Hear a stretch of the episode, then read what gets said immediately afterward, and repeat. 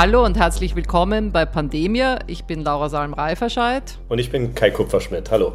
Für alle, die uns noch nicht kennen, der Kai und ich sind beide freie Journalisten und haben Pandemia zusammen mit unserem Freund und Podcaster Nikolaus Seemark am Anfang der Pandemie gestartet, um eben über diese und andere Seuchen in der Geschichte und der Gegenwart der Menschheit zu sprechen. Nikolas ist im April unerwartet an einem Schlaganfall verstorben und trotzdem haben wir uns dazu entschlossen, hier weiterzumachen. Wir haben auch das Gefühl, wir sind es ihm irgendwie schuldig. Und wir werden auch weiterhin über die Welt der Viren sprechen, aber wir wollen jetzt, wo Covid eben nicht mehr ganz so unser Leben beherrscht oder eigentlich gar nicht mehr unser Leben beherrscht, auch über andere Wissenschaftsthemen sprechen. Das kann alles Mögliche sein, also psychedelische Drogen, Parasiten, die Polarisierung der Gesellschaft und noch viele andere Themen. Aber vor allem sind es Themen, die uns gerade beschäftigen und faszinieren. Genau. Im, Im, weitesten Sinne wird es bei uns weiter um One Health gehen, also die Gesundheit von Mensch, Tier und Umwelt. Und unsere treuen Hörer wissen, dass wir da unseren eigenen Stil haben. Es geht uns im Grunde genommen darum, die aktuellen Ereignisse immer einzuordnen, Zusammenhänge zu erklären und, und die Dinge auch möglichst differenziert darzustellen. Das war, glaube ich, für uns auch immer so etwas, was uns an diesem Podcast so, so gefallen hat, dass wir hier den, den Raum dazu haben, die Dinge so, so differenziert darzustellen. Genau, und heute melden wir uns auch mit einer Update-Folge, wo wir gleich mit zwei guten Nachrichten daherkommen. Es geht um Malaria und um Social Media. Bevor wir damit loslegen, noch einmal wollte ich noch einmal die Chance nutzen und einfach Danke sagen an alle unsere Hörer, die uns hier unterstützen. Danke für eure Geduld auch und, und, und euren guten Zuspruch. Wir hätten ohne euch vermutlich längst aufgegeben. Das war eine schwierige Phase und wir finden uns da jetzt noch und wir freuen uns, dass ihr noch dabei seid. Und für alle, die ganz neu bei uns sind, ihr könnt uns natürlich unterstützen, indem ihr uns äh, bei Apple oder bei Spotify bewertet. Ähm, ihr könnt auch Mitglied werden beim Club bei Steady. Aber natürlich könnt ihr auch einfach erstmal zuhören und schauen, wo die Reise hingeht. Und wir freuen uns so oder so einfach über euer Feedback und ähm, ja, und auch eure, eure Mitarbeit in gewisser Weise, weil wir eben den, den Weg uns hier noch so ein bisschen bahnen. So, aber Laura, deine gute Nachricht zuerst. Ja, yeah. also eine super Nachricht. Es gibt endlich einen Impfstoff gegen Malaria. Und zwar gibt es ihn eigentlich schon seit Oktober 2021, beziehungsweise wurde er damals von der WHO empfohlen und auch schon damit geimpft. Ähm, es ist nur wegen der Pandemie etwas untergegangen. Ja, es ist witzig. Ich kann mich daran gut erinnern, dass das dass ich eigentlich keine Zeit hatte, darüber zu schreiben. Also wir haben bei Science natürlich auch ein bisschen darüber berichtet. Aber das war so eine der großen Dinge, die so ein bisschen untergegangen ist. Und es war tatsächlich, ähm, waren, waren das sehr, sehr ermutigende Ergebnisse, weil die Studien, es gab eine relativ große Studie, die da gezeigt hatte, dass dieser erste Impfstoff, glaube ich, 55 Prozent Schutz bietet. Kann man sich immer mehr vorstellen, aber das ist, äh, es gab ja vorher gar keinen Impfstoff. Besser als gar nichts, genau. Aber jetzt gibt es noch einen zweiten Impfstoff, der gerade in Ghana, Burkina Faso und Nigeria zugelassen wurde. Der ist allerdings noch nicht von der WHO empfohlen. Und der soll sogar noch besser sein als der erste Impfstoff. Das sagt zumindest Adrian Hill. Der hat diesen zweiten Impfstoff mitentwickelt. Er ist vom Jenner Institute an der Oxford University und arbeitet schon seit, ich glaube, 20 Jahren an Malaria-Impfstoffen. Yeah, so the GSK vaccine was about 55% protective over the first year of uh, follow up in, in children. Ours is more like 75%. So it's another 40% on top. And uh, that, that is important because WHO, several years ago now, went public and said we would like a vaccine that is 75% uh, effective. Das sind sie, die 55 Prozent. Also, jetzt muss man dazu sagen, GSK, der erste Impfstoff ist von GlaxoSmithKline, kurz GSK, ähm, entwickelt worden, mitentwickelt worden. Den vergleicht er hier. Genau, und man darf nicht vergessen, weil das, glaube ich, kommt in Europa nicht ganz so dringend an, wie wahnsinnig schlimm Malaria tatsächlich eigentlich ist.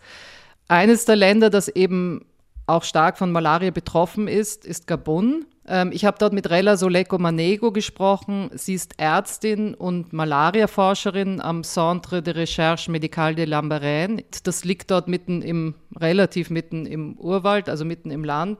Und sie arbeitet vor allem an Malaria-Medikamenten und sie sagt halt, im, in Gabon ist die Krankheit ein Riesenproblem. For my experience, malaria is not like the first first cause of complication in the in the Gabon. I think for the adults, each adult can experience malaria once a year, and for the children, we can have like eight episodes of malaria per year. And the most affected people is the child under five years and the pregnant woman. You have a lot of disease of the child under five years due to the malaria. Es ist so schlimm in Gabun, dass Kinder teilweise acht Malaria-Episoden haben im Jahr allein, Erwachsene eher nur eine. Es sind auch die Kinder meistens unter fünf Jahren, die sterben an Malaria. Es gibt zum Beispiel die Zahl von der WHO von 2019. Insgesamt gab es da 409.000 Todesfälle weltweit. Davon waren eben fast 70 Prozent Kinder unter fünf. Und es gibt so eine Statistik, äh, das heißt, dass alle zwei Minuten stirbt ein Kind an Malaria. Ich habe auch eine gelesen, wo es heißt, jede Minute stirbt ein Kind an Malaria. Also das zeigt nur, dass es einfach wirklich eine schlimme Krankheit ist. Und deswegen arbeitet man natürlich auch schon ewig an Impfstoffen. Aber das war auch ein extrem langwieriger Weg, sagt Adrian Hill. The good, the bad news is that this has been very difficult to do to make a malaria vaccine that works. People have been trying for over hundred years.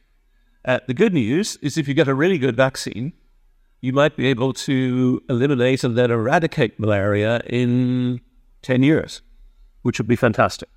Also wenn man sagt, wenn man einen guten Impfstoff hat, dann kann man Malaria in zehn Jahren ausrotten und das wäre natürlich fantastisch. Da hat er recht. Also es gibt eben vor allem zwei Gründe, warum das so lange gedauert hat. Zum einen, weil zu wenig Geld investiert wurde in die Forschung. Es betrifft wieder nur arme Länder. Da sprechen wir ja oft drüber, dass dann die Kaufkraft geringer ist und deswegen wird natürlich dann auch weniger Geld da investiert. Das zweite Problem ist eigentlich, dass es sich um einen Parasiten handelt, also um diesen Malaria-Parasiten Plasmodium falciparum. Kai, du hast das doch sicher im, im Studium durchgemacht, wie dieser, warum dieser Parasit eben so einen komplizierten Lebenszyklus auch hat. Ja, ich glaube, das muss jeder, für jeden Medizinstudenten sind diese, diese Parasitenlebenszyklen, diese, diese Schaubilder immer tief eingegraben ins Gehirn.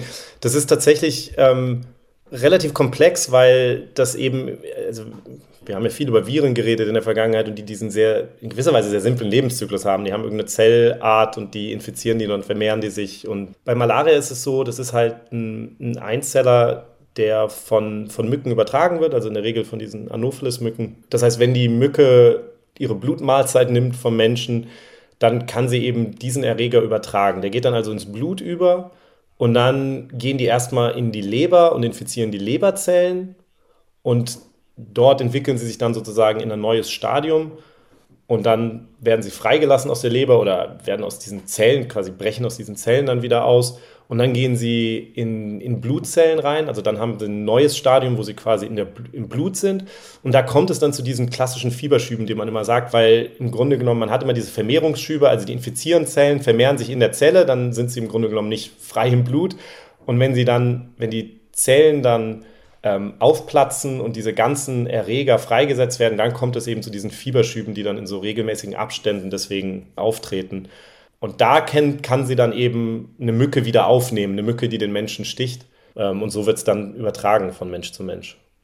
Aber es bedeutet eben, dass dieser Erreger im menschlichen Körper in vielen verschiedenen Formen sozusagen auftaucht. Und deswegen ist, ist für, die, für die Impfstoffforscher halt immer die Frage, okay, was, was ist eigentlich ihr Ziel da? Was greifen sie da eigentlich an? Genau, eben welches Stadion versuchen sie ja, anzugreifen und müssten sie alle Stadien angreifen? Das war zum Beispiel auch die Frage. Also das sind solche Fragen, die sie, die sie lösen oder Probleme, die sie klären mussten. Aber man hat es nach all diesen Jahren oder Jahrzehnten trotzdem geschafft, eben jetzt zwei Impfstoffe auf den Markt zu bringen. Der eine heißt eben, nur damit wir das mal erwähnen, der eine ist dieser RTSS, der wird jetzt als Mosquirix verkauft. Das ist dieser Impfstoff von GlaxoSmithKline und der zuerst zugelassen wurde. Der soll jetzt in zwölf Ländern ausgerollt werden. Und dann gibt es jetzt eben noch diesen noch neueren Impfstoff, der R21 Matrix M von der Oxford University. Also auch dieser Impfstoff, wo Adrian Hill dran gearbeitet hat.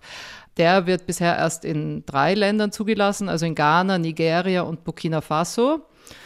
Und im Grunde trotz der unterschiedlichen Wirksamkeit sind beide Impfstoffe sind aber im Grunde sehr ähnlich. Und zwar geht das bis in die 80er Jahre zurück. damals hat man an Hepatitis B-Impfstoffen geforscht und hat entdeckt, dass das Virus solche Oberflächenproteine hat. Also das ist ähnlich wie diese Spike-Proteine beim Coronavirus. Und wenn man genug von diesen Proteinen produziert, setzen die sich eben zu so einem leeren Virus zusammen, also ein Virus ohne Erbgut drinnen. Und dann haben die Forscher gemerkt, man kann eben damit gegen Hepatitis B impfen, aber auch andere Erreger einsetzen oder Partikel von anderen Erregern einsetzen. Und dann hat man eben in dieses Hepatitis B-Antigen eben ein Stück vom Malaria-Erreger eingebaut. Genau, und, und zwar hat man von dem Malaria-Erreger ähm, ein, ein Merkmal auf der Oberfläche der sogenannten Sporozoiten genommen. Das ist dieses erste Stadium, wenn der Erreger von der Mücke ins Blut gelangt beim Menschen. Weil man sich gedacht hat, wenn man den da schon angreift, bevor er überhaupt in die Leberzellen kommt, dann, dann muss man noch nicht die ganzen verschiedenen Formen angreifen, sondern dann reicht dieser eine. Und deswegen hat man, hat man sozusagen diesen, dieses Merkmal von dem Malariaerreger zu diesem sehr frühen Zeitpunkt halt genutzt. Und jetzt sind aber im Grunde eigentlich eben basieren beide Impfstoffe, also diese beiden neuen Impfstoffe basieren auf, diesem, auf dieser Idee und sind eben recht ähnlich. Aber jetzt scheint, so sagt Adrian Hill, sein Impfstoff oder beziehungsweise der Impfstoff von der Oxford University fast um 40 Prozent effektiver zu sein als der Impfstoff von GlaxoSmithKline. Jetzt ist die Frage, ob das tatsächlich, obwohl die so ähnlich sind, diese Impfstoffe, ob das wirklich so ein großer Unterschied ist. Und da haben wir mit Forschern gesprochen und die sagen, ja, das liegt wahrscheinlich eher am Studiendesign, als jetzt, dass wirklich diese, diese beiden Impfstoffe so Riesenunterschiede hergeben. Wir haben da mit Peter Kremsner gesprochen. Er ist Malariaforscher an der Uni Tübingen und hat übrigens auch dieses Institut in Lambarene gegründet, wo die Rella ähm, arbeitet, von der wir vorher gehört haben. Die beiden Impfstoffe sind, und das ist keine Überraschung, identisch in der Verträglichkeit und in der Wirksamkeit.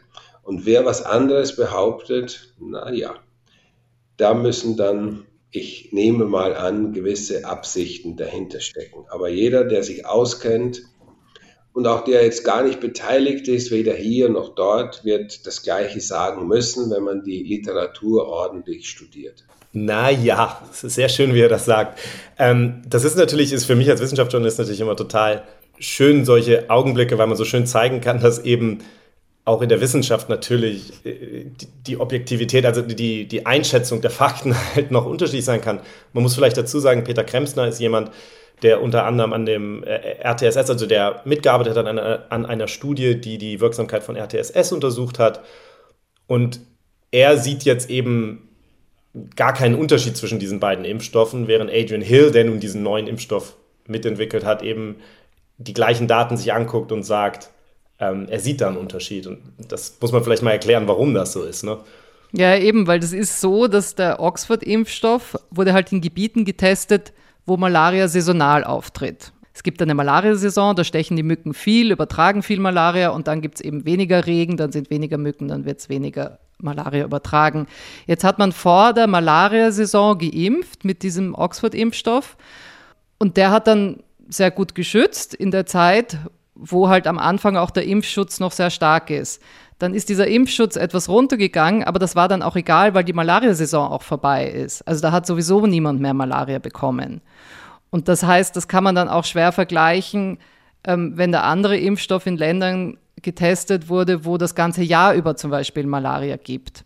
Genau, das ist, das ist ja eigentlich das Spannende, dass es kann ja durchaus sein, dass Adrian Hill recht hat, aber aus den Daten lässt sich das halt im Grunde genommen nicht rauslesen. Und er ist halt jemand, das, das, ich würde das auch gar nicht jetzt so super negativ sehen, er ist jemand, der überzeugt ist von seinem Impfstoff und er glaubt, dass der eben besser ist, aber in diesem direkten Vergleich haben wir sie halt noch nicht gesehen. Ist auch ein Grund im Übrigen, warum diese Studien wahnsinnig wichtig sind. Diese, man nennt das Head-to-Head-Comparisons. Ne? Also wenn man wirklich beide Impfstoffe in der gleichen Population, im gleichen Zeitraum, in, in einem Experiment quasi ähm, gegeneinander äh, laufen lässt, sage ich mal. Wie unterschiedlich jetzt diese Impfstoffe sind, das können wir jetzt nicht wirklich sagen. Aber es bleibt trotzdem die gute Nachricht, es gibt zwei Impfstoffe gegen Malaria. Jetzt ist halt die Frage, was macht man jetzt damit? Es war so, dass beim ersten Impfstoff dass die Länder gezögert haben, weil es eben die Wirksamkeit nicht so wahnsinnig hoch ist.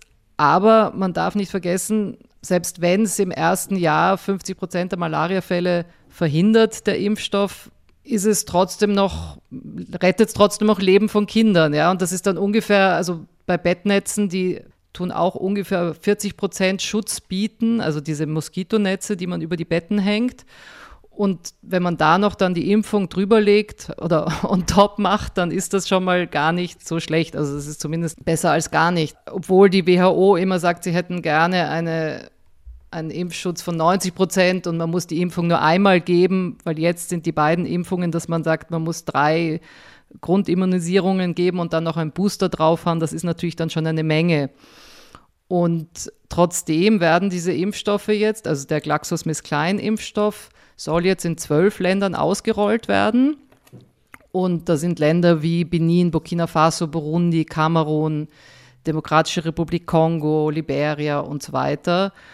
Da soll es jetzt losgehen eben Anfang 2024 mit den Impfkampagnen und das soll auch in die regulären Kinderschutzimpfungsprogramme aufgenommen werden dort. Jetzt ist es ganz interessant, nur als kleiner Nebenaspekt, der Oxford-Impfstoff, haben wir gesagt, wurde bis jetzt nur in Ghana, Nigeria und Burkina Faso zugelassen.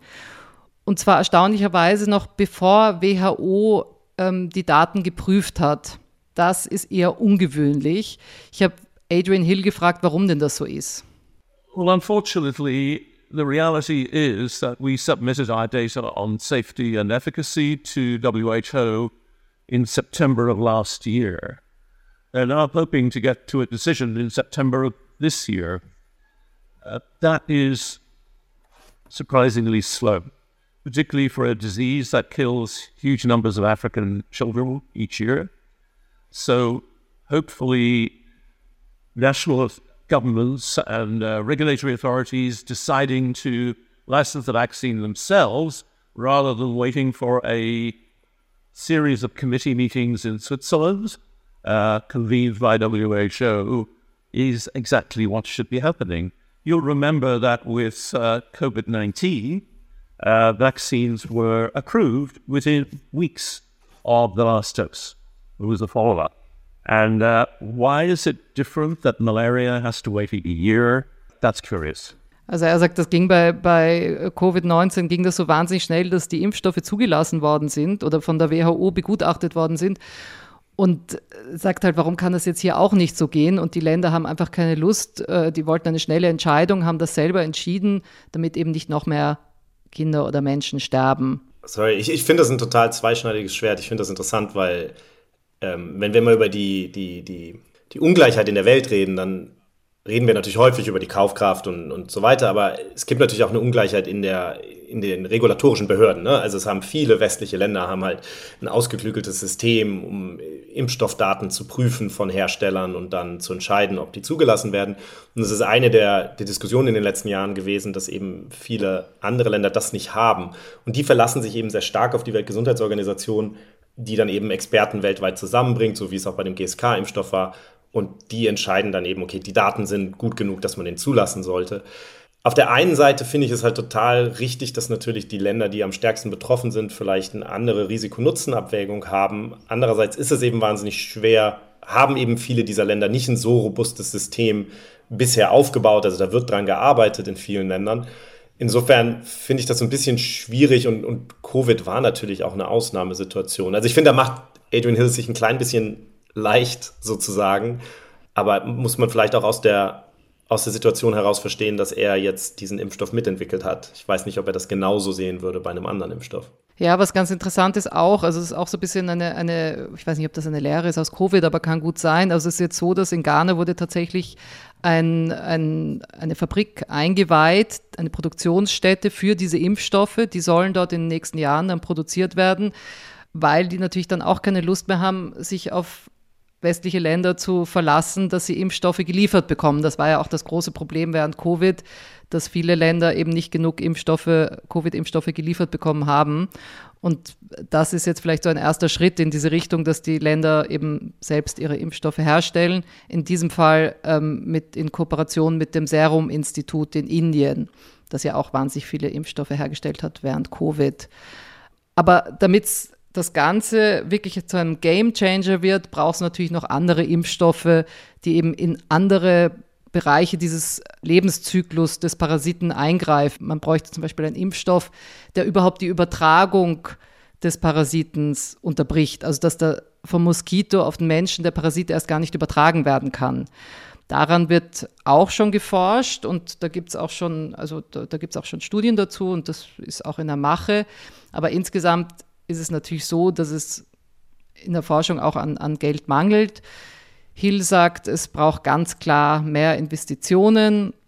Und das sieht man auch daran, dass es eben so wahnsinnig lange gedauert hat, überhaupt erstmal einen Malaria-Impfstoff ähm, herzustellen. Also insgesamt kann man sagen, es ist eine gute Nachricht. Es gibt zwei schwache oder okaye Impfstoffe ähm, gegen Malaria. Das ist natürlich besser als gar keiner. Aber es gibt noch wahnsinnig viel zu tun und zwar nicht nur im Bereich von den Impfungen, sondern allgemein auch in der Prävention und in der Medikation und so weiter. Das sagt auch Rella Soleko Manego eben aus Gabun. There is a lot of work that you have to do. You have to work in the prevention field. So you have to improve the use of the BetNet. You have to improve this vaccine because I think that the most of the country didn't take it to implement it as a program of vaccination because the efficacy is not too good. They want to have efficacy like an older vaccine, like 90% of efficacy. So you have to work on that field. You also want to work. You also have to work on the field of the on the treatment because when you get sick, you have to have a best treatment. And now you have like a lot of resistance for the current treatment. Now you are looking for the alternative at the time sense. The treatment, the, the current treatment will not work. You can have another drug that is work very well. And also, we also had to like to, sim- to simplify the regime of the treatment because currently you have to take the drug in the morning and the evening for three days. And for some people, they, they see that this is a lot and you have to simplify maybe once per day for three days or find a regime that we can have like once give a tablet a cure for once day for only one day one tablet this is also a challenge Also sie sagt, man kann in ganz vielen Bereichen Sachen verbessern. Also man kann die Benutzung von Moskitonetzen verbessern. Ja, sie sagt natürlich, viele Länder wollen die äh, Impfung haben, die 90 Prozent effizient ist und eben nicht so, weil sonst lohnt sich das nicht. Die Behandlung muss verbessert werden, also die Medikamente. Also die Parasiten sind schon resistent gegen viele der, der Medikamente. Und dann ist es oft auch ein Problem, dass wenn man Malaria bekommt, muss man drei Tage lang zweimal am Tag, also morgens und abends, ähm, das Medikament einnehmen, das ist schwierig für viele, weil sie einfach nicht den Zugang haben oder weil sie diese, diese Regelmäßigkeit nicht schaffen.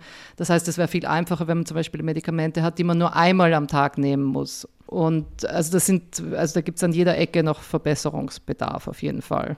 Eigentlich ist es absurd, dass immer noch hunderttausende Kinder sterben an einer Krankheit, die wir, wenn sie hier auftaucht, im Grunde genommen behandeln können ohne Probleme. Also eigentlich muss kein Kind mehr daran sterben. Ähm, aber in dem Setting dieser Länder eben braucht es dann eben verschiedene Interventionen wieder und das ist die Bednets, jetzt die Impfstoffe, die Medikamente, bessere Diagnostik. Also da kommen all diese Sachen zusammen und wir kennen das ja aus Covid-19, das ist dann wieder dieser Schweizer Käse, also dass man sagt, man muss im Grunde genommen ganz viele verschiedene Dinge zusammenbringen, ähm, die alle ein bisschen lückenhaft sind, damit am Ende möglichst äh, keine Lücken mehr bestehen bleiben. Aber ähm, es ist, es ist schon auch immer wieder interessant für mich, dass wir uns eben konzentrieren auf die technologischen Lösungen natürlich. Also wir wollen dann gerne einen Impfstoff, der das Problem für ein für alle Male löst, aber den gibt es nicht, den wird es so schnell nicht geben und insofern diese, sind diese beiden Impfstoffe jetzt halt noch zwei Werkzeuge mehr. So, und jetzt Kai, jetzt darfst du deine gute Nachricht loswerden. Du hast dich in den letzten Wochen ganz viel mit Social Media beschäftigt und zwar nicht persönlich, weil du die ganze Zeit Nachrichten schreibst, aber ähm, beruflich. Und es ist nämlich so, und das wissen unsere Hörer noch gar nicht, und das sollte auch jetzt keinem von unseren Hörern einen totalen Schock einjagen, aber der Kai geht in die USA für ewig viele Monate aber wir werden trotzdem den Podcast weitermachen, das zehn, gleich vorwegnehmen. Ich weiß, es fühlt sich ewig an, es fühlt sich auch für mich ewig an. Aber es sind nur zehn Monate. Genau, ich habe äh, ein Journalistenstipendium, um am MIT in Boston zehn Monate äh, zu sein. Und zwar eigentlich ohne zu arbeiten. Das Einzige, was ich tun werde, ist tatsächlich den Podcast und ansonsten werde ich lernen. Und, und das Thema ist eben Misinformation, Disinformation, unser Informationsökosystem, weil mich das, das wissen unsere Hörer, die uns äh, schon häufiger hören, mich hat das natürlich wahnsinnig beschäftigt in der Pandemie, wie, wie schwierig das war, gute Informationen an die Leute zu kriegen und äh, schlechte Informationen fernzuhalten oder, ähm, oder dem entgegenzuwirken. Und ich fand es halt total interessant. Also wenn wir jetzt sagen, gute Nachrichten, äh, es ist eben ein Paket von Studien rausgekommen, ähm, inzwischen vor zwei Wochen, wo im großen Stil untersucht wurde, inwiefern Facebook und Instagram zur Polarisierung der, der Bevölkerung im Grunde genommen beitragen. Das ist ganz spezifisch, das war ähm, das waren große Studien, die 2020 während der US-Wahl 2020 drei Monate lang liefen. Und das hatte Meta, also die, das Unternehmen, zu dem Facebook und Instagram gehören, hatte sich an Forscher gewendet und hatte gesagt, lasst uns doch das untersuchen. Ähm, das ist natürlich an sich schon irgendwie so ein ganz kompliziertes Thema, weil die Daten letztlich bei Meta liegen und wie Sie sagen, dann aus, aus äh, Datenschutzgründen eben nicht diesen Forschern einfach gegeben werden können, sondern sie haben zusammengearbeitet mit den Forschern. Die Forscher haben dann quasi einen Plan erarbeitet, welche Fragen sie wie untersuchen wollen. Aber den ersten Schritt der Datenverarbeitung, der wurde dann bei Meta gemacht. Also da, da, da ist schon so eine erste, so, so eine erste Unsicherheit, die man, glaube ich, einfach äh, von Anfang an irgendwie klar machen muss. Ähm, aber auf jeden Fall haben die etwas gemacht, was halt sonst überhaupt nicht möglich gewesen wäre ohne die, ohne die Mitarbeit von Meta. Die haben nämlich den letztlich den, den Instagram-Feed und den Facebook-Feed von Zehntausenden Menschen drei Monate lang wirklich manipuliert, also geändert. Mit der Zustimmung dieser Menschen, also die haben eingewilligt. Und dann haben die bei jeweils 23.000 Menschen zum Beispiel den Algorithmus geändert. Also normalerweise ist ja das, was du in deiner Timeline siehst bei Facebook, das wird von einem Algorithmus entschieden, was da ganz oben ist und was dir angezeigt wird. Und die haben das drei Monate lang bei 23.000 Menschen so geändert, dass einfach das als oberstes angezeigt wird, was als letztes gepostet wurde. Also einfach quasi ein chronologischer Algorithmus. Immer das Neueste zuerst. Dann haben sie bei 23.000 anderen Menschen dafür gesorgt, dass der Inhalt etwas geändert ist, also dass sie weniger Inhalte sehen, die ideologisch mit ihnen übereinstimmen, also von Leuten, die sozusagen politisch ähnlicher Meinung sind und die ähnliche Inhalte wiedergeben, sondern dass sie eher häufiger mal etwas sehen, was, was eine andere Meinung ist. Und dann haben sie in einem dritten Arm, haben sie bei 23.000 Menschen im Grunde genommen alles abgeschaltet, was nur geteilt wurde. Also wenn jetzt ein Freund eine Nachricht von jemand anders einfach geteilt hat, dann hätte man die nicht gesehen. Man hat nur das gesehen, was der Freund selber geschrieben und gepostet hat. Also im Grunde genommen alle, alle geteilten Inhalte wurden dann, wurden dann nicht mehr angezeigt. Und damit wollte man eben diese, diese viralen Inhalte, wie man immer sagt, also die Dinge, die sich wahnsinnig weit ausbreiten, das wollte man damit im Grunde genommen rausfiltern bei diesen Menschen. Und dann haben sie im Grunde genommen in diesen, also es sind drei separate Veröffentlichungen, die da rausgekommen sind, in denen sie sich das angeguckt haben. Und dann haben sie bei diesen Menschen sich zunächst mal angeguckt, inwiefern sich deren Feed dann tatsächlich verändert hat. Und er hat sich ziemlich massiv verändert. Ähm, also die haben tatsächlich sehr andere Inhalte dann gesehen. Und in dem zweiten Schritt haben sie dann eben die Menschen befragt zu Dingen wie Polarisierung, also wie die Menschen zum Beispiel denken über bestimmte Fragen wie äh, die Covid-19-Regeln oder die Einwanderungsgesetze oder wie sie über politisch andersdenkende Menschen denken und wollten damit im Grunde genommen so ein bisschen einschätzen, wie polarisiert die Menschen sind. Und da haben sie eben im Verlauf der Zeit und am Ende dieser drei Monate so gut wie keine Unterschiede gesehen. Und wenn ich jetzt sage, wenn wir jetzt sagen, eine gute Nachricht, was daraus eben sehr stark ähm, als, als Quintessenz herausgezogen wurde, war, okay, selbst wenn wir sehr massiv verändern, was Menschen auf Social Media sehen, ändert sich die Polarisierung eigentlich nicht.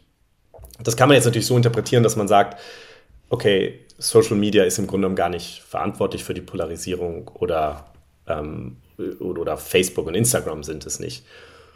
Und das finde ich halt total interessant, weil da eben diese, wir sind ja immer bei Pandemia mit der Komplexität und da wird eben die Komplexität dieses ganzen Problems so total klar, weil eben man so viele Dinge, wenn man, das ist jetzt so ein bisschen wie das, was wir vorhin gesagt haben bei Malaria, dass man sich angucken muss, wie genau die Studie aufgebaut war, wo wurde denn da getestet und wie häufig gibt es denn da Malaria. Genauso gibt es halt hier total viele Dinge zu beachten. Und ich wollte das einfach mal beispielhaft, ähm, weil ich natürlich in den nächsten Monaten viel mit diesen Themen mich beschäftigen werde, wollte ich einfach mal beispielhaft so ein bisschen klar machen, auf was man da alles achten muss. Und eine der ersten Sachen, nur mal so als Beispiel, ist natürlich das Studiendesign. Also was vergleicht man eigentlich genau? Wenn wir zum Beispiel die Studie nehmen, wo der Algorithmus ersetzt wurde durch einen, der einfach nur chronologisch zeigt, was als letztes gepostet wurde. Habe ich mit einem Forscher gesprochen, Stephen Lewandowski, mit dem wir auch schon mal gesprochen haben von der Uni Bristol in der Vergangenheit. Ähm, und der sagt eben, da muss man sich jetzt sehr genau klar machen, dass das natürlich auch ein Algorithmus ist, der auch ganz bestimmte Inhalte transportiert. But you see, the problem is that that's not necessarily the best comparison because a chronological feed is also an algorithm. You know, let's not kid ourselves. It is also an algorithm. And it is one that favors posts from people who post most. For the simple reason that if you're always given the most recent post, then somebody who's posting every five seconds has a much greater chance to, to be seen in your feed than elsewhere. So you could argue that that comparison, the, the most recent, uh, posting is basically favoring super spreaders, people who share a hell of a lot. They're the ones who you're going to see. Um, and so, what I would have liked to see in the experiment is to compare the default feed with another feed that does have an algorithm, but an algorithm that is designed to present people with material that, that is of higher quality and, and less polarizing. Also Lewandowskis Argument ist, dass wenn ich einen Algorithmus habe, der immer das anzeigt, was als letztes gepostet wurde, dann sehe ich natürlich vor allem Posts von den Menschen, die am meisten posten. Also Laura, während der Pandemie hättest du auf Twitter wahrscheinlich nur mich gesehen, dann, weil ich ständig gepostet habe. Ähm, mich gar also nicht. gute Informationen hoffentlich. Aber, aber er sagt eben, dass, dass ähm, das ist natürlich ein Vorteil im Grunde genommen. Im Grunde genommen spült das dann die, die, die Superspreader hoch, also die Leute, die permanent Sachen posten.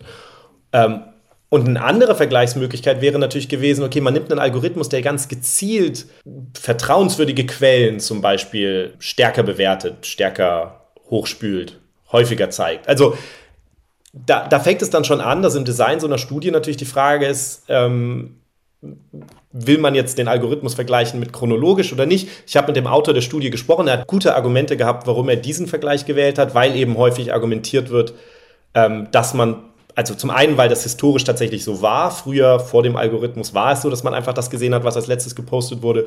Und es ist politisch auch hin und wieder gefordert worden, dass wir dahin zurückkehren sollten, dass das eine Lösung wäre.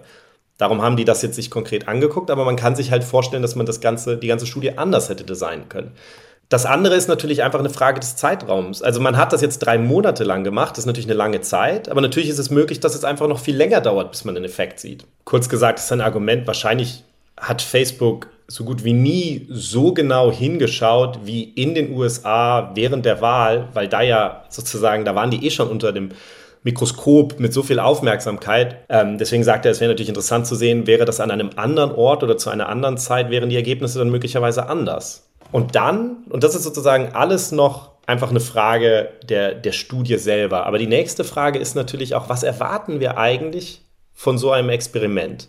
Denn ich habe da zum Beispiel mit Philipp Lorenz Spreen drüber gesprochen. Das ist ein äh, Forscher am Max-Planck-Institut für Bildungsforschung hier in Berlin, der diese Sachen untersucht und der zu Recht sagt, man darf ja nicht vergessen, man ändert ja nur, was diese Menschen auf Facebook und Instagram sehen, aber sie sind ja nach wie vor eingebettet in eine Gesellschaft, wo alle anderen all das Normale sehen und natürlich auch Fox News und TikTok und alle anderen Dinge weiterlaufen. Also, dass sich in einem polarisierten Klima wie in den USA während einer Wahl, wo alle möglichen Medien heiß laufen und ähm, die Leute, wie gesagt, vor allem eingebettet sind in ihrem Umfeld, was ja weiterhin so postet, wie es postet und den Algorithmus so sieht, wie es sieht, denke ich, waren, dass die Effekte klein sind, eigentlich schon zu erwarten. Also es ist so ein bisschen so, ähm, ich habe das Freunden so erklärt, das ist so ein bisschen so, als würdest du abnehmen wollen und um abzunehmen entscheidest du dich jetzt, dass du ab sofort zu Hause nur noch gesund kochst. Aber du gehst die Hälfte der Zeit eh irgendwie ins Restaurant und da isst du weiter äh, bei McDonald's und Burger King und deine Freunde kommen auch ständig vorbei und bringen dir auch noch äh, Burger und Pommes mit.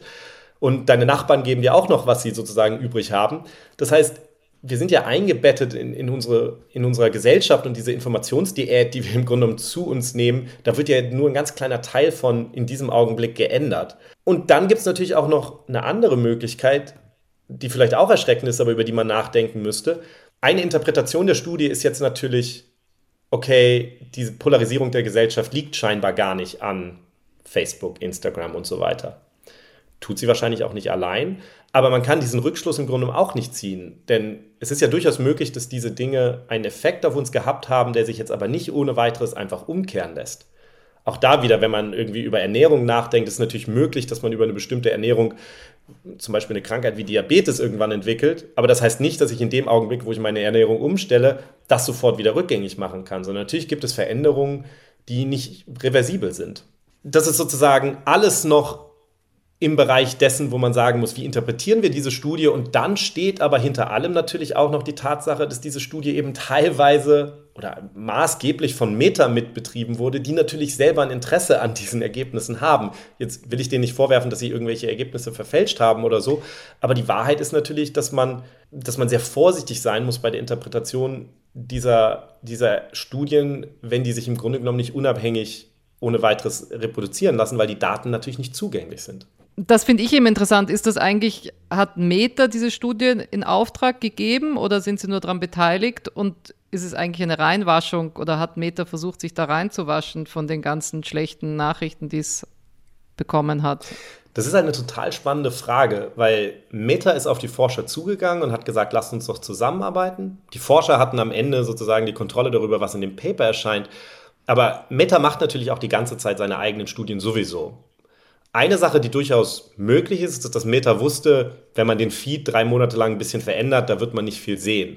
Ich finde es total spannend, dass insgesamt 16 Studien rauskommen sollen. Das waren jetzt die ersten Studien, die rausgekommen sind. Und Meta waren diejenigen, die gesagt haben, lasst uns diese Studien zuerst publizieren. Mhm. Also es ist auch durchaus möglich, dass sozusagen diese Studien, die sehr viel Aufmerksamkeit kriegen, jetzt als erste kommen und sagen, okay, da ist scheinbar kein so großer Effekt. Und Meta hat das schon geahnt und dass dann hinterher vielleicht doch noch Studien rauskommen, die eher suggerieren, dass es Effekte gibt, aber dass die dann nicht mehr so viel Aufmerksamkeit kriegen. Und nicht mehr so viel darüber berichtet wird, ja. Absolut, das ist total möglich. Und ich habe auch mit einer Forscherin gesprochen, die erforscht, wie ähm, Mineralölfirmen zum Beispiel sich mit, äh, mit der Wissenschaft auseinandersetzen, beziehungsweise auch versuchen, die Wissenschaft zu diskreditieren, die problematisch ist für sie. Und die hat sich das natürlich angeguckt und hat gesagt, für sie ist das das total normale Playbook. Also sie sagt, da gibt es sozusagen Sorgen, dass dieses Produkt, was diese Firma hat, ähm, irgendwie gesellschaftliche Probleme bereitet. Und dann sagen die eben, ja, ja, keine Angst, wir untersuchen das jetzt und suchen sich dann renommierte Forscher, mit denen sie das zusammen untersuchen. Und dann zerrt man das erstmal in die Länge. Das ist ja auch jetzt erst rausgekommen, 2023, obwohl die Studien 2020 stattgefunden haben. Ähm, also, dass sie so sagt, das ist auch so eine Verzögerungstaktik jetzt erstmal, zu sagen, wir sitzen ja dran, wir sitzen da ja mit Forschern dran, das dauert eben alles. Ähm, also man kann das alles auch aus dieser Warte sozusagen sehr negativ sehen. Die interessante Frage ist natürlich für mich immer, was würde passieren, wenn diese Studien wirklich negative Ergebnisse hätten? So, was würde man sich dann vorstellen, wie Facebook oder Instagram, also wie Meta dann damit umgehen würde? Und ähm, da denke ich mir so, am Ende des Tages sind das eben wirtschaftliche Unternehmen und dann würden die natürlich irgendwie umschwenken und versuchen, wahrscheinlich diese Ergebnisse selbst zu diskreditieren. Ich weiß es nicht. Hätten Sie es verhindern können, die Publikation der Daten? Nein, der Deal war, dass wenn es einen Disput gibt zwischen den Forschern von Meta und den Forschern von außen, dass die Forscher von Meta ihre Namen zurückziehen können von der Publikation. Das ist bisher bei keiner Publikation passiert. Aber dass die Forscher außen, sozusagen die unabhängigen Forscher, diejenigen sind, die entscheiden, was in dem Paper steht und das dann auch publizieren können. Aber das ist sozusagen die, das Spannungsfeld. Ne? Es geht eben um private Unternehmen, die gesellschaftliche Relevanz haben und gesellschaftliche äh, Effekte auslösen. Und das macht es eben wahnsinnig schwer, jetzt irgendwie mit dem Finger auf etwas zu zeigen aber man muss sich eben trotzdem mit, der, mit dieser ganzen Dynamik auseinandersetzen. Es ist ganz schwer zu sagen, wer jetzt in dem Sinne schuld ist, sondern das ist so ein Prozess, so eine Koevolvierung. Die Gesellschaft äh, wird polarisierter, äh, vielleicht weil Facebook da Sachen vorschlägt, aber dann posten die Leute ja selbst wieder auch extremere Sachen und dadurch lernt dann der Facebook-Algorithmus wieder, dass er das weiter pushen soll. Also Deswegen ab einem gewissen Punkt, und das ist vielleicht diese Irreversibilität, kann man eigentlich nicht mehr wirklich sagen, ja, jetzt schrauben wir es einfach zurück, indem wir da an einer Stelle das, den einen Teil davon ausmachen. Dann läuft der andere halt immer noch weiter. Und, und das wird sich dann nicht so schnell oder vielleicht nie wieder zurück auf, die, auf das alte Level heben. Facebook gibt vielleicht den Leuten, die abgehängt sind in der amerikanischen Gesellschaft, irgendwie ein Futter für sie, um sich aufzuregen über die falschen Leute. Und das schaukelt sich hoch. Und das ist ja im Grunde das, was wir bei Pandemie ja immer wieder haben. Ne? Es, ist, es gibt so ein vermeintlich einfaches Ergebnis wie, oh, die haben irgendwie den Feed von 10.000 Leuten manipuliert und haben gar keinen Unterschied in der Polarisierung gefunden. Möglicherweise ist da gar kein Effekt. Und wenn man dann so ein bisschen daran kratzt, dann sieht man eben, wie viele Fragezeichen es gibt und wie komplex das Ganze ist, weil eben so viele Dinge da zusammenspielen. Und die Frage, die wir uns im Grunde genommen stellen müssen und an der wir viel stärker arbeiten müssen, ist, von welchen Werten wollen wir eigentlich, dass sie eine Rolle spielen in diesem Informationsökosystem und wie kriegen wir sie da rein? Weil bisher sind es natürlich die Firmen, deren Werte maßgeblich sind. Der Punkt ist, Silicon Valley hat die letzten 20 Jahre ja unglaublich viel ähm, Manpower, Womanpower, Machine Power, ich weiß nicht was alles in diese Datenverarbeitung gesteckt und das System für ihre Werte zu optimieren. Und das funktioniert ja ganz gut. Wir haben viele Milliarden verdient und so weiter. Und einen ähnlichen e e Effort müssen wir jetzt eigentlich als ähm, Zivilgesellschaft oder Öffentlichkeit da reinsetzen, wenn wir sagen, okay, das funktioniert für die, aber es funktioniert nicht für unsere, unsere Gesellschaft ideal. Wir müssen auch unsere Werte da reinbekommen. Genau. Und wie wir unsere Werte da reinbekommen, das ist natürlich die große Frage. Da habe ich jetzt zehn Monate Zeit, darüber, darüber nachzudenken. Aber da, ich, da Werte reinzubringen. Ja, genau. Aber das hat mir tatsächlich, also ich habe für Science über diese, wir können das ja verlinken in den Show Notes, ich hatte da für Science drüber geschrieben, muss man jetzt auch dazu sagen, drei dieser Studien, es waren insgesamt vier Studien, da war noch eine andere Studie bei, hatten wir jetzt keine Zeit zu erklären, aber drei dieser Studien sind bei Science erschienen. Und im Übrigen hat eine der Studien auch gezeigt, dass Missinformation und Desinformation viel häufiger in, in den USA auf der konservativen Seite, also im rechten Spektrum zu finden sind, als im linken. Also da gibt es auch gewisse Asymmetrien, die, die schon deutlich erkennbar sind. Aber es ist wahnsinnig komplex und ähm, muss ganz ehrlich sagen, manchmal frage ich mich, ob ich nicht doch lieber die zehn Monate mich weiter mit Viren hätte beschäftigen sollen. Es sind deutlich leichter zu verstehen. Wir machen lieber mehr Podcasts. Also ich glaube auf jeden Fall, dem, dem Niki hätte die Folge gefallen, weil da hätte er sich jetzt richtig schön aufregen können, wieder über Facebook. Da hätte er sich also aufregen das wäre, können, das, das, wäre genau seins gewesen. So, und wie kommen wir da jetzt noch mit einer... ja, sorry. alles gut, alles gut. Ein, ein, bisschen an. Also ihr seht schon, wir, ähm, wir probieren so ein bisschen aus. Äh, wir wollten uns auf jeden Fall mal melden und über die Dinge reden, die uns gerade beschäftigen. Ähm, wir melden uns auch ganz bald schon wieder mit äh, ein bisschen mehr Story. Und ich habe jetzt ganz viel Zeit in den USA, wenn ich mich, äh, wenn ich frustriert bin von der Erforschung von Missinformation und Desinformation und mich gerne wieder meinen Viren und anderen Dingen zuwenden will, dann tue ich das einfach per Mikro und ihr könnt alle zuhören. Ne, Laura? Ja, und leider, leider über Distanz jetzt ab jetzt die nächsten zehn Monate. Du kannst mich ja in Boston besuchen kommen. Ja, dann machen wir eine Boston-Folge. Können wir zusammen eingeschneit im Winter ein paar Podcasts aufnehmen? Nee, ich bin halt schon in Berlin nicht aus im Winter, dann noch weniger in Boston, obwohl da ist dann